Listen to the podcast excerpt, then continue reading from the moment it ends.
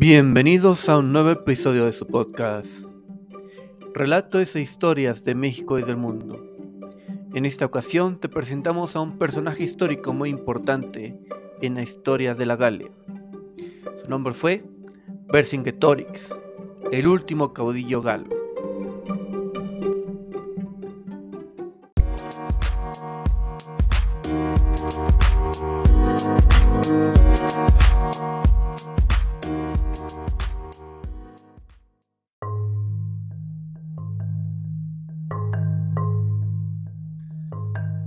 En sus campañas de conquista de la Galia, Julio César se topó con uno de los rivales más difíciles de su carrera. Vercingetorix se erigió en líder de los galos frente a la invasión romana, pero tras su derrota en Alesia fue hecho prisionero y seis años después murió ejecutado.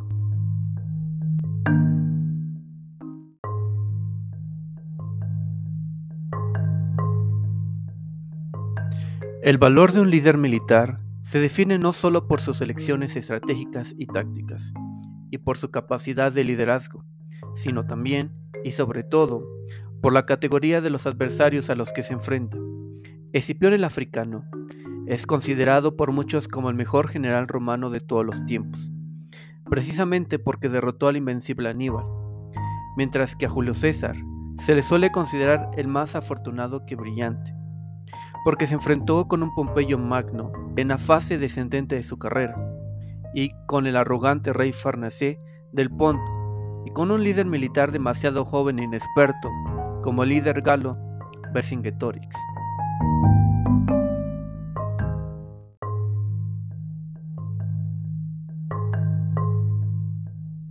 El nacimiento de un líder. Julio César menciona por primera vez Vercingetorix en el libro séptimo de sus comentarios sobre la guerra de las Galias.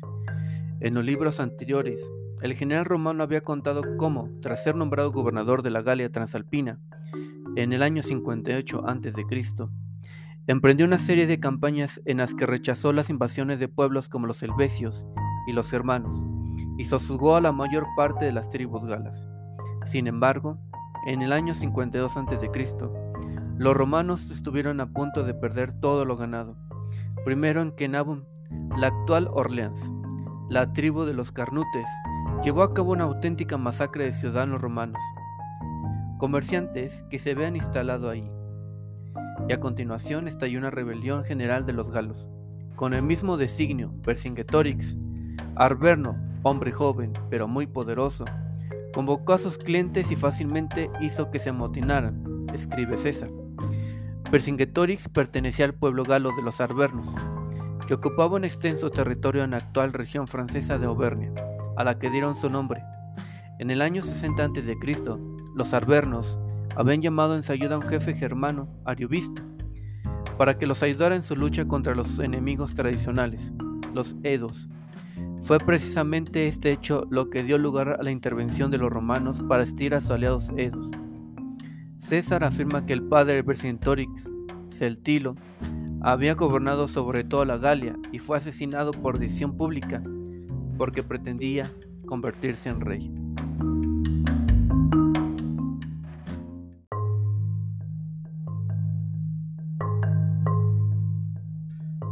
El gran rey de los galos, Vercingetorix, nombre que significa el gran rey de los héroes, heredó de su progenitor un importante ascendiente sobre su pueblo y su vocación de liderazgo.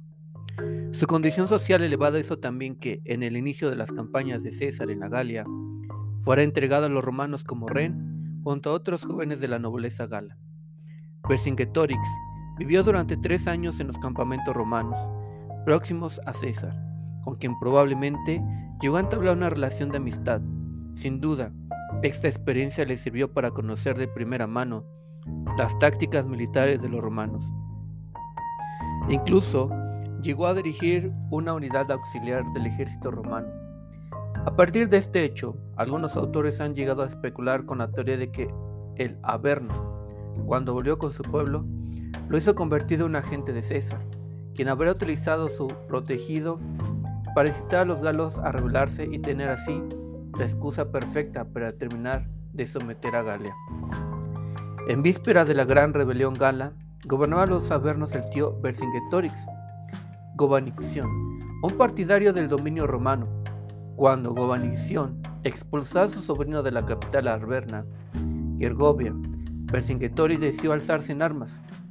Según relata César, el príncipe arberno reclutó en los campos a los pobres y a los desesperados, quizá guerreros que se habían quedado sin jefe, hasta reunió un nutrido ejército. Gracias a esta fuerza, expulsó a su tío del poder y se hizo proclamar rey de los arbernos. A continuación, instó a las otras tribus a mantenerse fieles a él, a concederle el mando supremo y enviarle tropas. Tras conseguir el poder, escribe César, Vercingetorix ordena a todas las naciones que le manden rehenes, hace que les envíen rápidamente un cierto número de soldados, fija la cantidad de armas que cada nación tendrá que fabricar y para qué fecha. Se ocupa especialmente de caballería. Para forzar a los pueblos galos aliados de Roma o indecisos que se separan a su bando, Vercingetorix no dudó en recurrir a métodos drásticos. Su enorme fervor va acompañado por una gran severidad en el ejercicio del poder. Mantiene unidos a los indecisos con la dureza de los castigos. Así hace matar a los culpables de delitos graves, con el tormento del fuego y con todo tipo de torturas. Por faltas leves envía al culpable a la casa después de hacer que le corten las orejas y le saquen un ojo. Era pleno invierno, y César, convencido de que sus legiones no corrían ningún peligro mientras durase el mal tiempo, se encontraba en Roma. Fue su lugarteniente Tito Alaveno quien debió enfrentarse a la repentina sublevación ante la que solo pudo defenderse. Pero el procónsul era famoso por su rapidez de acción y apareció en el norte de los Alpes, tiempo para frenar el intento del lugarteniente Vercingetorix, Lucterio, de penetrar en la provincia romana. Así se llamaba este territorio por ser la primera provincia que Roma creó al norte de los Alpes y conquistar Narbona. César cruzó la cadena de montañas de las Cavenas con dos metros de nieve y rompió en Auvernia. Vercingetorix, que estaba luchando contra los Viturigues, un pueblo aliado de Roma, situado más al norte, se vio obligado a cambiar de planes y acudir en ayuda de su pueblo. El procónsul prefirió evitar el enfrentamiento y reunió en Agendicum, Sens, todas las fuerzas disponibles entre sus aliados lingones.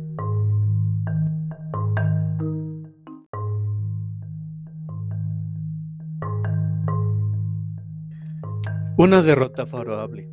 Entonces Vercingetorix cambió de objetivo y se dirigió a Gorbina, en territorio de los Boyos, un pueblo aliado de los Edos y por tanto inclinado hacia Roma. El futuro dictador reaccionó con una marcha en la que conquistó en rápida sucesión tres fortalezas galas hasta llegar frente a Barico, actual Burks, la plaza mejor defendida de los Vituriges. Vercingetorix acudió en socorro de estos. Consciente de lo difícil que sería resistir al asedio romano, instó a sus aliados a poner en práctica una estrategia de tierra quemada para impedir a los legionarios de toda forma de subsistencia. Sí, esto les parecía duro y doloroso, mucho más debía parecerle el, cautiverio de sus hijos y mujeres y su propia muerte. Clamó en un discurso. Los vituriges siguieron el consejo y quemaron hasta 20 poblaciones de su territorio, pero decidieron perseverar a Baricum, convencidos de que se podrían resistir y permanecieron atrincherados en su capital. Al líder alberno no le quedó otra opción que acampar a 24 kilómetros de distancia, amenazando de atrás del ejército romano que se preparó para el asedio. La determinación de los romanos se impuso sobre la defensa de los vituriges y la ciudad acabó cayendo un mes. Solo 800 de los 40.000 habitantes sobrevivieron a la matanza que siguió. Los supervivientes se unieron a Vercingetorix, arrepentidos de no haberlo escuchado. Y así, mientras que los fracasos suelen debilitar la autoridad de un líder, su prestigio al contrario aumentaba día a día, gracias a la derrota sufrida, observa César con su habitual perspicacia.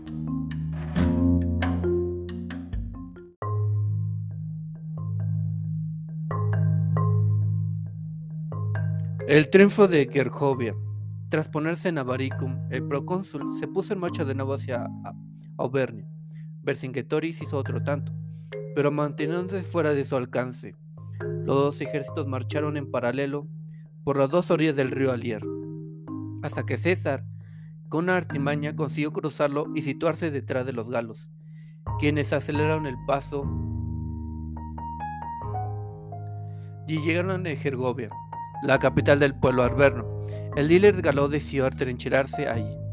Aprovechando la posición favorable de la fortaleza, Vercingetorix dispuso a sus tropas alrededor de la ciudad, a lo largo de la pendiente y en las crestas, distribuyendo a intervalos regulares los contingentes de las distintas tribus, cuya vista, dice César, ofreció un espectáculo temible. Según César, cada día al alba, Vercingetorix ordenaba que se reunieran con él los jefes de las naciones, a quienes hablaba elegido para que no debieran con él, cuando pareciera oportuno tanto comunicar algo como tomar decisiones, y casi no dejaba pasar un día sin probar un comandante de caballería y un combate en ella, en el que se incorporaron sus arqueros la valentía y la habilidad de todos sus hombres. César se preparó para el asedio, pero su asalto fracasó y tuvo que retirarse tras perder a 700 hombres incluidos 46 centuriones. La victoria reforzó aún más el prestigio de Vercingetorix, cuyo liderazgo fue confirmado en la Asamblea General Gala en Bibracte. Incluso los edos, los principales aliados de Roma, se pusieron de su lado.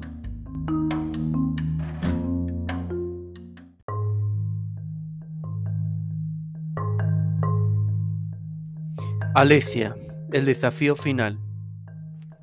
Pese a ello, César se rizó rápidamente del revés de Gergovia, y poco después forzó a Vercingetorix a buscar refugio en Borgoña, en el territorio de los Mandubios, donde se alzaba otra fortaleza aparentemente inexpugnable. Alesia llegaba hacia el último acto del desafío entre César y Vercingetorix.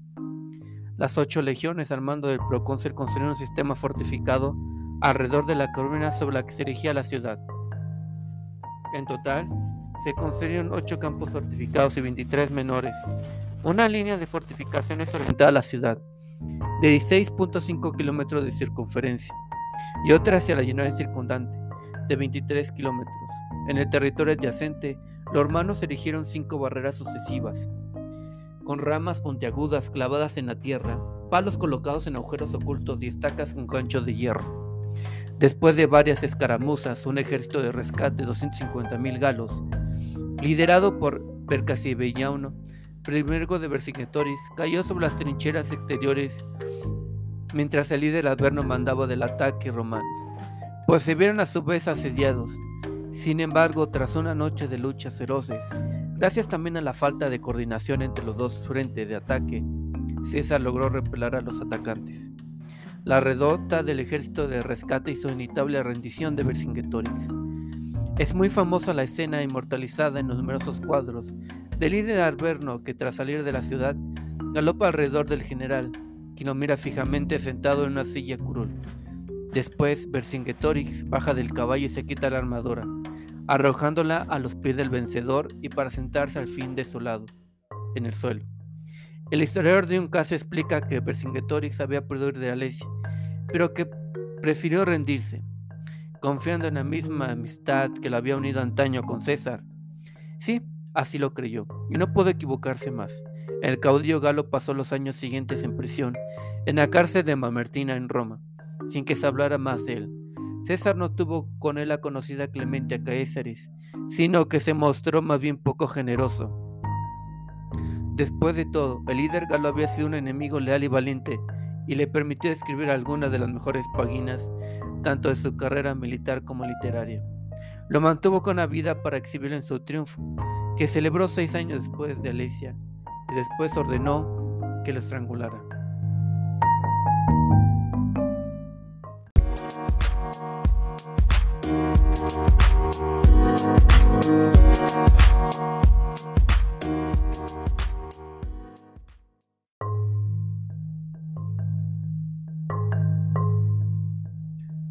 Conquista y masacre.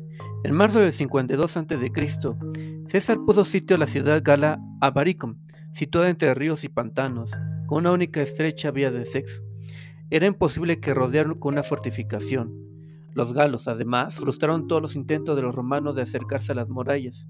Sin embargo, a pesar del frío y las lluvias torrenciales, en 25 días los legionarios construyeron un terrapién tan alto como las murallas. Así como varias torres móviles durante un temporal a los que trabajaban en la fortificación, fingieron que se relajaban induciendo a los defensores a hacer lo mismo. Pero mientras tanto, las torres móviles se llenaron de soldados que pudieron acercarse a las murallas e iniciar el ataque. Los legionarios llegan fácilmente a los baluartes y los galos fueron víctimas de una terrible masacre.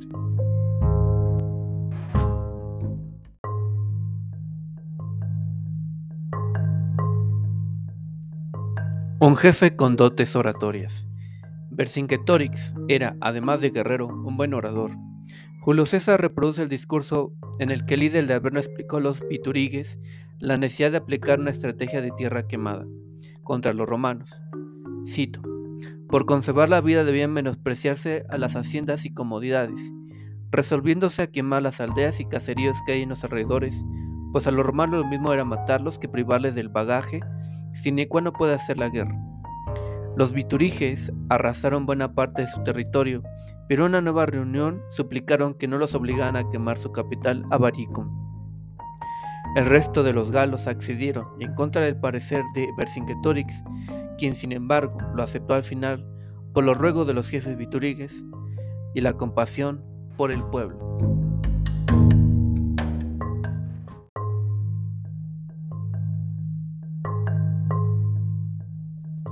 La rendición ante el vencedor. La escena de la rendición de Vercingetorix, recreada numerosas veces en la pintura, aparece recogida en tres fuentes históricas. La más escueta es la de los comentarios sobre la guerra de las Galias del propio Julio César, quien se limita a decir que él estaba sentado en baluarte y que Vercingetorix se rindió y los galos entregaron sus armas. Plutarco imagina una escena más dramática. Vercingetorix, que había sido el alma de toda esta guerra, habiéndose cubierto de sus armas más espléndidas, salió de la ciudad sobre un caballo magnificante y enjaezado, y tras haberlo hecho caracolear en torno a César, que estaba sentado en su tribuna, puso a pie en tierra, se despojó de todas sus armas y fue a sentarse a los pies del general romano, donde permaneció en el mayor silencio. César lo puso bajo la custodia de soldados y lo reservó como un ornato para su procesión triunfal en Roma. Por último, Dion Casio escribe que Vercingetorix, confiando en que obtendría el perdón, hizo aparición inesperadamente cuando Cersa se lleva sentado en la tribuna, lo que no dejó de producir turbación en algunos presentes, pues era de altura considerable, y cubierto con las armas, su aspecto producía un efecto extraordinario.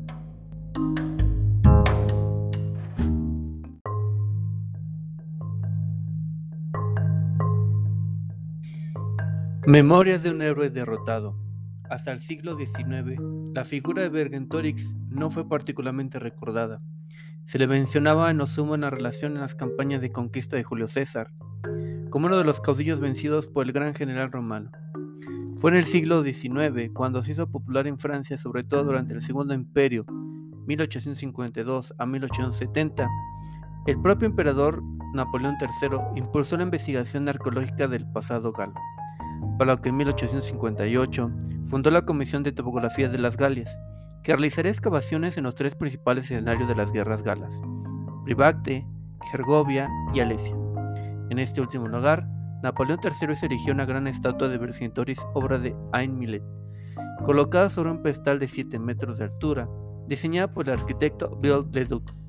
Sin embargo, el emperador francés no era exactamente un admirador del caudillo galo, al menos no tanto como de Julio César, su auténtico ídolo, sobre el que escribió una historia en dos volúmenes publicada en 1865. A los ojos de Napoleón III, la lucha de Vercingetorix había sido heroica, pero su derrota era necesaria para que Roma trajera la, civilización a Galia. Honró a la memoria de Vercingetorix, escribió en su libro, no debemos lamentar su derrota, Adhiremos al ardiente y sincero amor de este jefe galo por la independencia de su país. Pero no olvidemos que es el triunfo de los ejércitos romanos a lo que debemos nuestra civilización.